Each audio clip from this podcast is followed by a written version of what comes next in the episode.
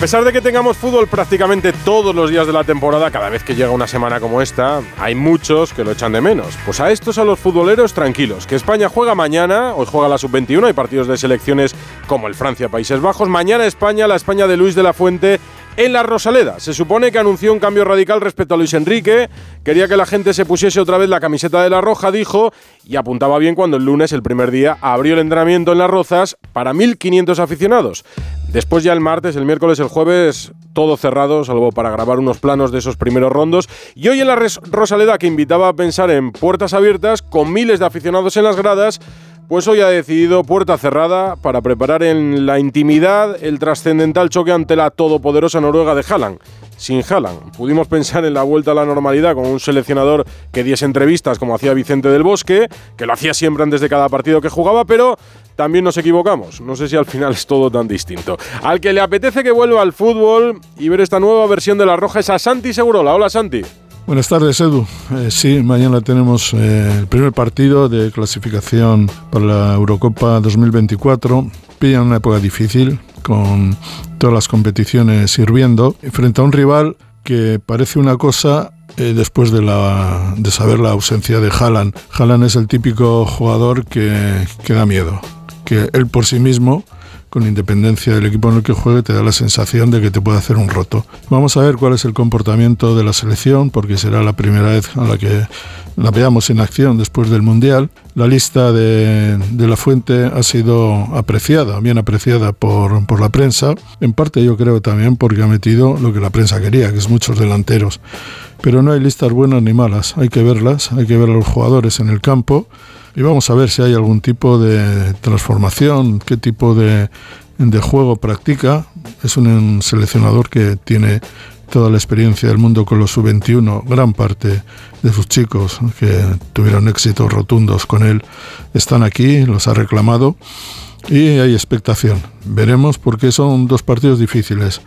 Contra Noruega porque es un equipo muy físico, con mejores jugadores de lo que se dice, y Escocia porque lo juegas fuera, lo juegas en, Glasgow, y nunca es fácil jugar contra los escoceses fuera de casa. Otra cosa es cuando vienen a jugar por acá. En cualquier caso, expectación y mm. buena tarde de fútbol, una semana sin fútbol. Mañana sí, el segundo partido será con Escocia. Sonidos del día, Javier Tebas en Málaga, acto de marca, habla del caso Negreira tema más grave de, reputacional y de integridad de la competición que nos ha pasado en la historia del fútbol. Me tiene que quitar el sueño y me lo quita. Yo creo que tendrían que estar preocupados. ¿no? Una cosa es que se hayan comprado árbitros, que eso no hay pruebas y yo creo que no. Y otra cosa es ese pago para influir. Es una conducta muy grave del ámbito deportivo. En marca ha hablado también al Kelaifi, que no ha descartado comprar el Málaga y dijo que quiere ampliar el contrato de Mbappé, Ramos y Messi en la Kings League un Agüero sobre la posibilidad de que Leo Messi vuelva al Barça. Puerta se tiene, Sergio, tiene, que, hacer, el paso tiene que hacer el esfuerzo para, para traerlo, ¿no? No, a ver, yo creo que Leo nació en Barcelona, o sea, creo que se debería digamos, retirar en el Barcelona. El Kun, que es íntimo amigo de Messi, hermano de Messi, uña y carne, pero no parece verse tan claro desde Barcelona. Ahora nos cuenta Alfredo qué piensan allí. Ayer os contaba la decisión de la Federación Internacional de Atletismo de excluir a las, de las competiciones eh, internacionales a las atletas transgénero que hayan pasado la pubertad masculina. Esto a partir del 31 de marzo. Hoy le han preguntado a la ministra de Igualdad, Irene Montero. Eh, la ley es muy clara y lo que dice es que son las federaciones deportivas y los organismos internacionales quienes tienen que decidir cuáles son los criterios. Pero yo les digo cuál es mi opinión y mi opinión es que tenemos que trabajar todos los países y todas las instituciones en escrupuloso cumplimiento de los derechos humanos para la plena inclusión de las personas trans en, en todas las competiciones deportivas. Y del día hay fútbol de selecciones esta noche y Euroliga, recta final de los partidos de Valencia y Real Madrid. Vamos a domicilio. David Camps, muy buenas. ¿Qué tal, Edu? Muy buenas. En el tercer cuarto está el Real Madrid en Bolonia ante la Virtus y ganando por 9 puntos, 58-67, 40 segundos para el final del tercer periodo. Ha llegado el Madrid con 17 puntos de ventaja al descanso después de una canasta inverosímil del francés Jabusel desde su tiro libre es decir, desde su propio campo para ese 33-50 al descanso en el tercer cuarto con el italiano Marco Bellinelli anotando 20 puntos. Se intenta acercar el equipo dirigido por Sergio Escariolo, más 10 para el Real Madrid, después de dos tiros libres de Edi Tavares, 58-68 a 30 segundos para llegar al final del tercer cuarto y está casi llegando al final el partido en Mónaco entre el Valencia y el Mónaco. A 5-13 pierde el Valencia Basket 76-69, un partido importantísimo para el conjunto Taronja y es que ahora mismo es décimo el equipo valenciano con 14 victorias a una tan solo del octavo puesto que es el Zalgiris con 15 y que está perdiendo el conjunto lituano en Turquía, en Estambul, ante el Fenerbahce. Pero de momento no puede el conjunto valenciano 76-69 con tiempo muerto en cancha 5 minutos para llegar al final del partido. Y un consejo, ¿has revisado el estado de tus neumáticos? Hazlo ahora. Pide cita en tu taller First Stop más cercano. Monta neumáticos Bristol y llévate hasta 120 euros para tus compras o carburante. Además, sorteamos cada día una suscripción gratis a Eurosport. Viaja seguro al mejor precio con Bristol. Recuerda, solo en la red de talleres First Stop. Promoción válida hasta el 7 de mayo. Más información en firststop.es. La brújula de Radio Estadio. ¿Hay algo mejor que un viaje? Por supuesto, muchos viajes. Reserva en el mes del circuito de viajes del corte inglés con Special Tours por 60 euros y disfruta de hasta un 12% de descuento. Noruega, Escocia, Croacia, Italia. Aprovecha el mes del circuito de viajes del corte inglés con Special Tours. Un viaje en muchos destinos. Consulta condiciones. Las voces que marcan la actualidad del día pasan cada mañana por más de uno. Recibimos a la presidenta de la Comunidad de Madrid, Isabel Díaz Ayuso. ¿Por qué ayer decidió usted decirle a Vox cada uno por su lado? Cada uno por su lado hasta el 28 de mayo. Me gustaría volar libre y me gustaría no necesitarlo, no tener todo el rato por cuatro abstenciones que necesito, suyas, tanto freno a veces. Más de uno con Carlos Alsina, de lunes a viernes desde las 6 y siempre que quieras, en la web y en la app. Te mereces esta radio. Onda Cero, tu radio. ¿Otro día sin saber quién debe hacerse cargo de las averías en tu casa de alquiler? Hazte de legalitas en el 900 100 661 y un experto te ayudará a resolverlo. Y ahora por ser oyente de Onda Cero, ahórrate un mes el primer año. Legalitas y sigue con tu vida. Estadio de la Rosaleda de Málaga, sin público y ya sin medios, no sé si ha terminado la sesión de entrenamiento de España. La selección en Onda Cero nos la cuenta Fernando Burgos. Hola Fernando.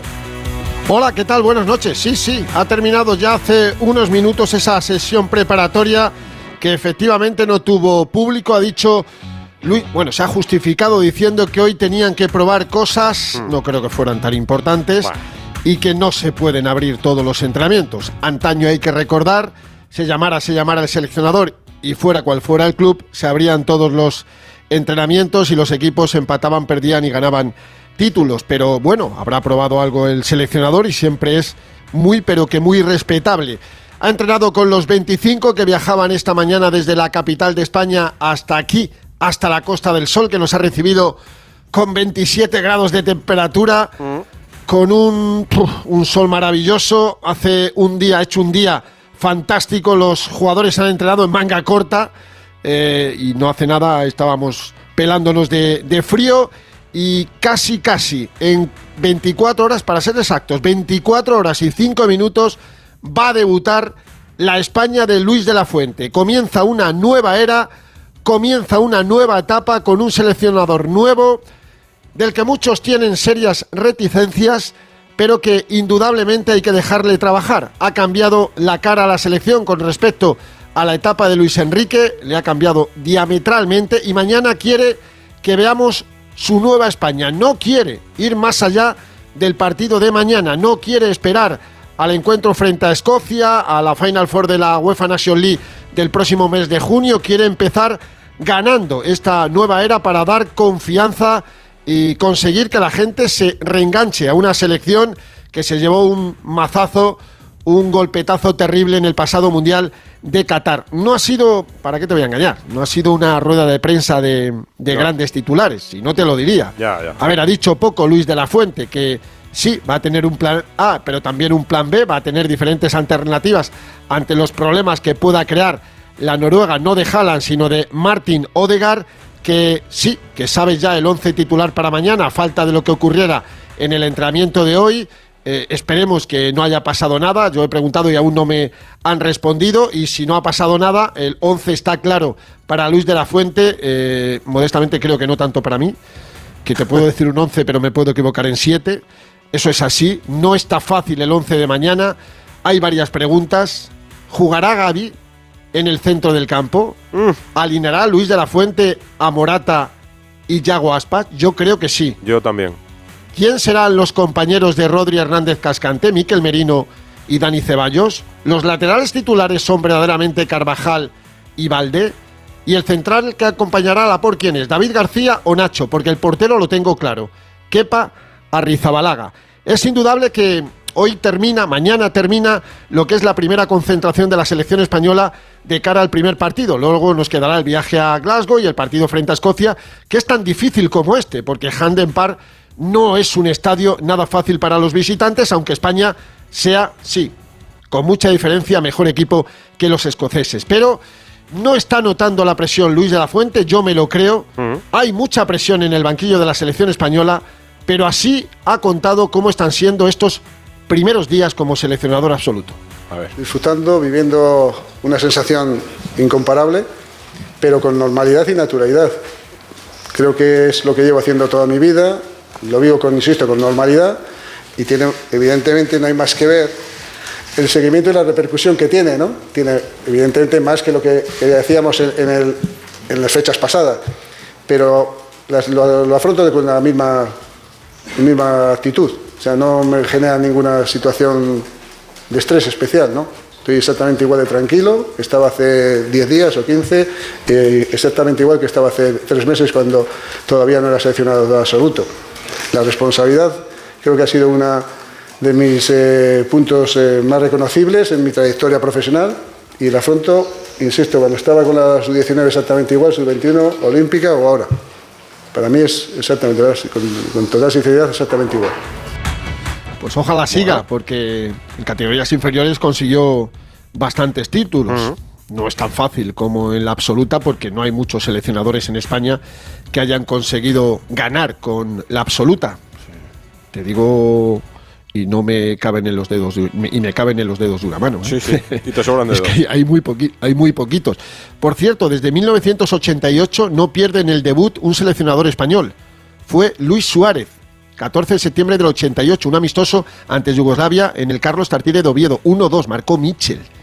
Camino de los 35 años. Desde entonces, apunta Miera, Clemente, Camacho, Luis Aragonés, Del Bosque, Lopetegui, Luis Enrique, Robert Moreno, ganaron en su debut y empataron Iñaki Saez, Fernando Hierro y el 2.0 de Luis Enrique, aquel 1-1 en septiembre del 2020 en Alemania, en Stuttgart, en esa UEFA Nation League, donde luego goleamos 6-0 a esa Alemania de, Joachim Löw. Es indudable que el de mañana puede ser un debut plácido o no, porque España ya no es esa España que asustaba. De hecho, ha salido la clasificación en el ranking FIFA y somos los décimos. Bajamos cuatro puestos con Luis Enrique, que me acuerdo en su primera rueda de prensa dijo, quiero sobre todo subir en el ranking FIFA. No subió, no. Perdió cuatro puestos. Le he preguntado por ello al que hoy ha salido también en nombre de la selección española, dentro de los jugadores, Álvaro Morata, el capitán, que mañana va a ser capitán y va a lucir el brazalete de capitán, porque tengo claro que mañana Morata va a ser titular. Pues claro, nosotros, o ahora mismo esta selección ya no causa tanto miedo ni tanto respeto como aquella generación que es difícilmente repetible.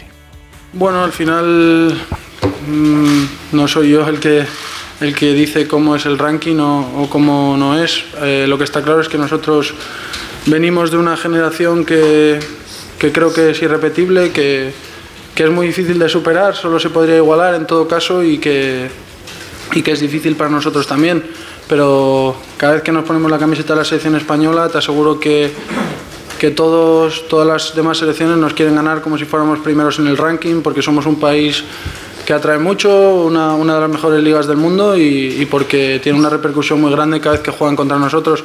Así que es lo que hay que pensar, que tenemos que jugar nosotros cada partido, como por ejemplo el partido de mañana, como si fuera unos cuartos de final, una semifinal de la Eurocopa, pensar que cada partido nos lo jugamos todo y que cada vez que llevamos esta camiseta tenemos que, tenemos que ser conscientes de lo que implica, que, que es máxima exigencia y máximo nivel. Un Álvaro Morata que ha dicho que está encantado con que vengan tantos delanteros porque así tiene más oportunidades para venir. Hay cuatro delanteros centros, aparte de Morata, los tres gallegos. Borja Iglesias, Yago Aspas y José Lumato, que podría debutar en el día de mañana. Que la capitanía es un orgullo, pero a él que no le cambia nada en relación al resto de compañeros y ya sabes, Morata primer capitán, Rodri segundo, Carvajal tercero y el cuarto lo ha elegido Luis de la Fuente, que es Miquel Oyarzábal. Se va, se va a llenar la Rosaleda, 30.000 espectadores, hay un ambientazo en Málaga aquí sensacional, va a pitar el francés Benoit Bastián y buscando esa primera victoria de la era Luis de la Fuente, camino de la Eurocopa de Alemania 2024, donde nadie se imagina no estar. Mañana, España-Noruega en Radio Estadio en Onda Cero. Gracias, Fernando. Ha estado genial esta primera cita. ¿Te parece si me das tu número de busca y nos volvemos a ver? ¿Busca? Actualízate. A todos nos vienen bien los cambios y a tus neumáticos más. En Peugeot Service te damos un 2x1 en neumáticos de las mejores marcas para que circules con total tranquilidad. Condiciones en peugeot.es. Descubre con gente viajera el Parque Arqueológico del Cerro de las Cabezas. El programa se hará el 26 de marzo desde el albergue, rehabilitado por el Ayuntamiento de Valdepeñas y cofinanciado por el Fondo Europeo de Desarrollo Regional FEDER. Acción integrada en el marco del Programa Operativo Plurirregional de España 2014-2020. Una manera de hacer Europa 2 Edusi Valdepeñas On, con el patrocinio del Ayuntamiento de Valdepeñas y la colaboración de la Junta de Comunidades de Castilla-La Mancha. El domingo 26 de marzo a partir de las 12 del mediodía, gente viajera desde el Cerro de las Cabezas en Valdepeñas, con Carlas Lamelo. Te mereces esta radio. Onda Cero, tu radio. Me levanto a las 7, a las 9 entro a trabajar, salgo a las 6, pongo la lavadora, la compra, la cena. Con Revital puedes con eso y con mucho más. Revital con jalea real mantiene tu energía a lo largo del día. Revital de Pharma OTC. La conexión que le contaba a la torre en París, porque nuestros compañeros de informativos nos cuentan el día a día de los disturbios en Francia por esas protestas, por la reforma de las pensiones del gobierno de Macron. Y la selección francesa juega hoy en Saint-Denis, ante Países Bajos. ¿Cómo ha ido la jornada, la previa del partido, Manu Terradillos? Hola, ¿qué tal Edu? Un partido que acaba de comenzar y que, en el que acaba de adelantarse Francia con un gol de Griezmann ahora que estamos en el minuto 2 de juego y un partido que llega en plena resaca tras la jornada de protestas que ha habido en Francia por la reforma de las pensiones. Unos aficionados neerlandeses eh, que han venido a la capital y que se han encontrado con una imagen de rastros de destrucción, montañas de basura. Se acabó la protesta, pero las huelgas además siguen, así que se ha reforzado el transporte al Stade de France para evitar cualquier tipo de problema. Se ha pedido además a los seguidores que se hayan desplazado a París que estén vigilantes con sus viajes de regreso mañana, porque habrá vuelos y trenes anulados. Y en lo deportivo se estrena Kylian Mbappé como capitán de los Ble. Está en el 11 también Griezmann, su segundo, ya que no le sentó nada bien que le diesen a Mbappé la capitanía frente a unos Países Bajos con muchas ausencias entre las destacadas de John por lesión y Gatpo y Delic por una COVID que ha afectado a un grupo de cinco jugadores. Va ganando Francia, marcó Griezmann 1 a 0 en el Stade de France. Ha dicho Mbappé que a él también le hubiera molestado, ¿no? Si le hubieran quitado el brazalete para dárselo a otro jugador, en este caso a Griezmann. Sí, ha dicho que él también le habría molestado y de hecho ha sido él el primero que ha tenido una reunión después de saberlo con el propio Griezmann y le ha dicho que no se ve como un superior jerárquico, sino que cuenta con que los dos lleven de la mano a Francia a, pues a conquistar nuevos títulos y a, y a manejar el ambiente en la selección. Pues de la mano irán 9 menos 10. La brújula de Radio Estadio.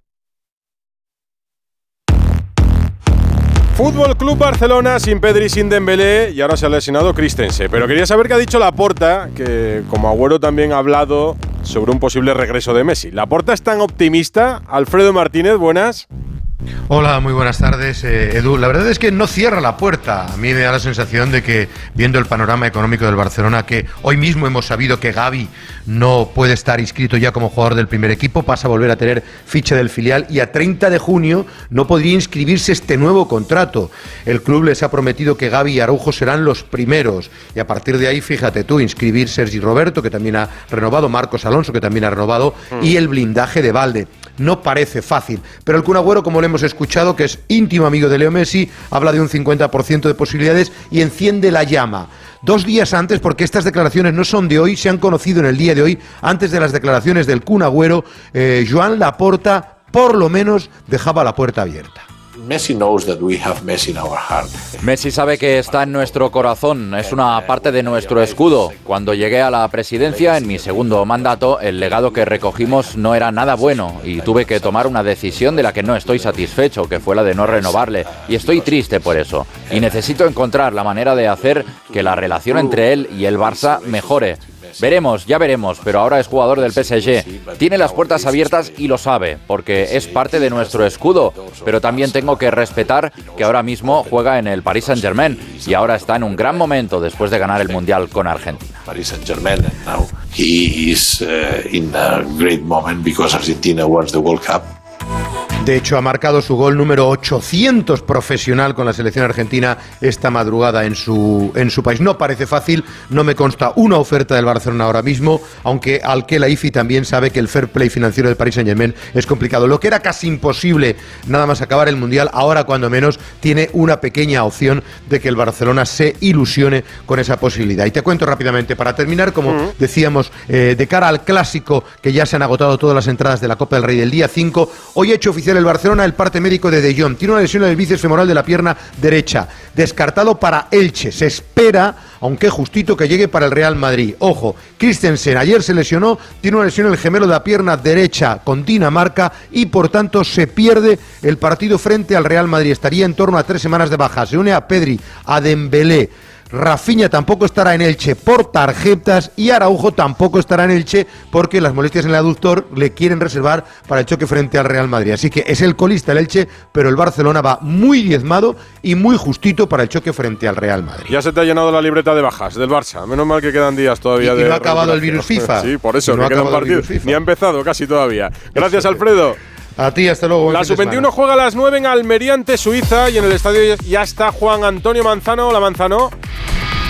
Hola, ¿qué tal Edu? Ocho años después vuelve la sub-21 al Estadio de los Juegos Mediterráneos. Ahora Power Horse, el estreno de Santidenia como seleccionador sub-21 para hacerse cargo de este grupo al que ya hizo campeón de Europa sub-17 y sub-15. De cara a ese eh, eh, europeo en Rumanía y Georgia arranca esta etapa. Dos partidos amistosos antes de esa cita. Un once que ya está anunciado y a punto de saltar al campo. Este es el primer once de Santidenia con la sub-21 con Aguirre Zabalaga en portería, Víctor Gómez, Guillamón, Pacheco y Juan Miranda en defensa. Nico González, Toyán Sánchez en el medio de- centro del campo, Rodri Sánchez y Sergio Gómez en las bandas, Alex Baena, el roquetero que por primera vez juega en Almería con la selección española sub-21 y arriba en punta el capitán Abel Ruiz. El partido con un muy buen ambiente en eh, lo climatológico, también en las gradas alrededor de 7.000 espectadores con un césped maravilloso. Va a afrontar este partido la sub-21 frente al equipo de Suiza. Esto a las 9. En marcha estaba el baloncesto que ha terminado para el Valencia, David. Y con derrota por 14 puntos en Mónaco, 90-76, por lo tanto el conjunto valenciano que queda con 14 triunfos en la clasificación, décimo a uno del octavo puesto que es el Zalgiris, empatado eso sí también con el Basconia. El Real Madrid a punto de ganar en Bolonia 7-1-9-4. A ver si nos da tiempo a contar el final. Motociclismo, temporada que arranca en Portugal. Chechu Lázaro y hay noticia de última hora. Hola. Hola, ¿qué tal, Edu? Pues sí, y porque ha sido un inicio bastante accidentado, ha habido muchas caídas, pero la que todavía nos ha dejado el susto en el cuerpo ha sido la de Polo Espargaró en la curva 10. Le ha mandado directamente al hospital de Faro con un politraumatismo en pecho y espalda y lo que más preocupa, una fuerte contusión pulmonar que están chequeando en estos momentos. Esta es la última información que hay y lo que te cuento es que ahora mismo en este momento se está celebrando una comisión de seguridad donde los pilotos de MotoGP van a exigir que en esa curva donde se ha caído Paul se instale el air defense, ya que los problemas han venido ya no solo por la caída, sino porque ha empatado contra un muro de neumáticos. Te cuento muy rápido con lo deportivo, aunque ha pasado a un segundo plano, a un segundo plano, el más rápido ha sido el australiano Jack Miller, seguido de Viñales, tercero el campeón Bañaya y Mar Márquez ha terminado el cuarto después de sufrir una caída que en su caso ha sido sin consecuencias. Pues esperemos que pueda disputar el Gran Premio de Portugal, que se recupere. Eh, me contaba, me quedaba por dar un apunte de fútbol en el Real Madrid, la última hora, están de descanso. Me había dicho Pereiro que cambiaban el césped y en lo deportivo hay novedades. Alberto, buenas.